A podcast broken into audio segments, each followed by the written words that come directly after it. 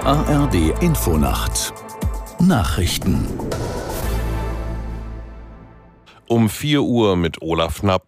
Ägypten hat offenbar einen neuen Vorschlag zur Beendigung des Gaza-Krieges vorgelegt, über den das israelische Kriegskabinett angeblich heute beraten will.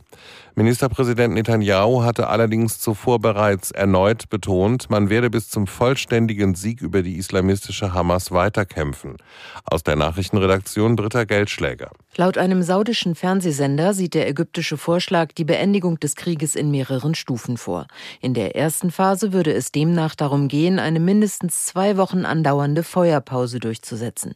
In dieser Zeit solle die Hamas 40 Geiseln freilassen. Im Gegenzug würden in Israel 120 palästinensische Gefangene freikommen.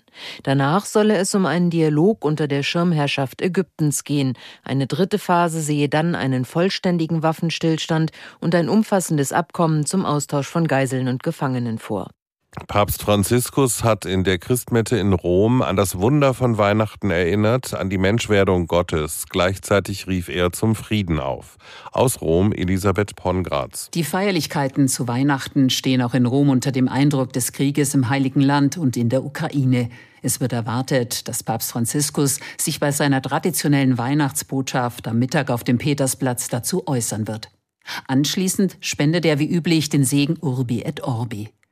Während der Christmette im Petersdom hatte er an die Botschaft des Weihnachtsfestes erinnert. Friede auf Erden den Menschen. Die Zahl der Asylbewerber in Deutschland und Europa ist nach Angaben der EU-Asylagentur in diesem Jahr massiv gestiegen. Allein im Oktober habe die Behörde mit rund 123.000 Anträgen den höchsten Monatswert seit sieben Jahren registriert, sagte die Direktorin der Agentur Gregori der Funke Mediengruppe. Die Gesamtzahl der Asylanträge werde 2023 deutlich über einer Million liegen. In der EU wurden dem Bericht zufolge bis Ende Oktober insgesamt rund 937.000 Anträge registriert, ein Plus von 22 Prozent im Vergleich zum Vorjahreszeitraum. Die Hochwasserlage in weiten Teilen Deutschlands bleibt kritisch. Die Pegelstände mehrerer Flüsse steigen durch Dauerregen an den Feiertagen weiter an. Auf dem Mittelrhein in Rheinland-Pfalz wird der Fährverkehr komplett eingestellt.